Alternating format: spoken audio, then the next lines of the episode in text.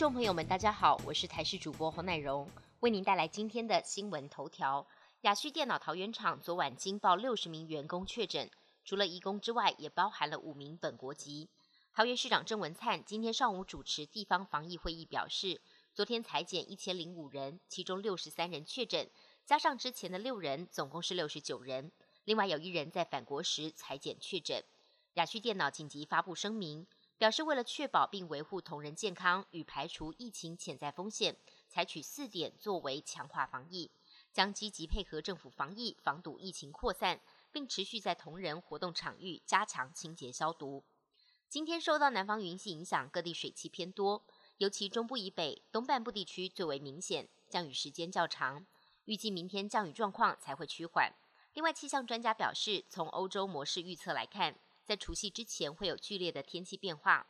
二十九号封面夹带南海水汽，将带来大范围的降雨。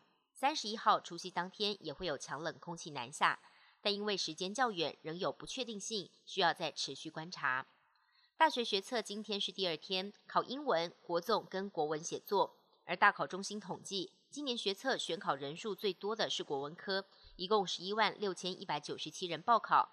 其次则是英文科，十一万六千一百一十九人报名。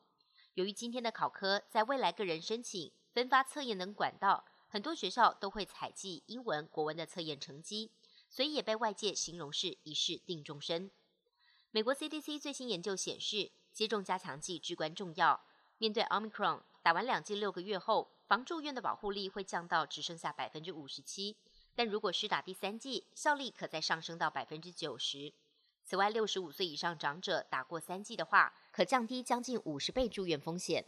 美国前 CDC 主任指出，虽然 Omicron 传播力强，但只要接种加强剂，严重度跟流感差不多。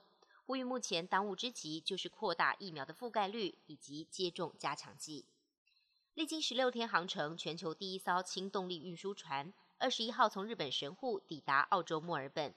这艘日澳合资打造的船，不仅本身采用氢能源。装运的货物也是液态氢，这趟目的就是要将澳洲生产的液态氢运回日本，为全球液态氢航运揭开序幕，并展现两国发展氢能源供应链的决心。根据英国卫报报道，末日时钟被用以警示人类面临核武及各种灾害威胁的程度。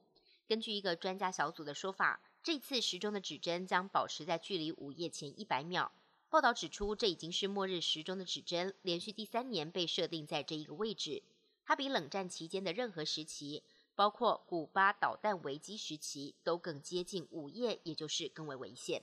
本节新闻由台视新闻制作，感谢您的收听。更多内容请锁定台视各界新闻与台视新闻 YouTube 频道。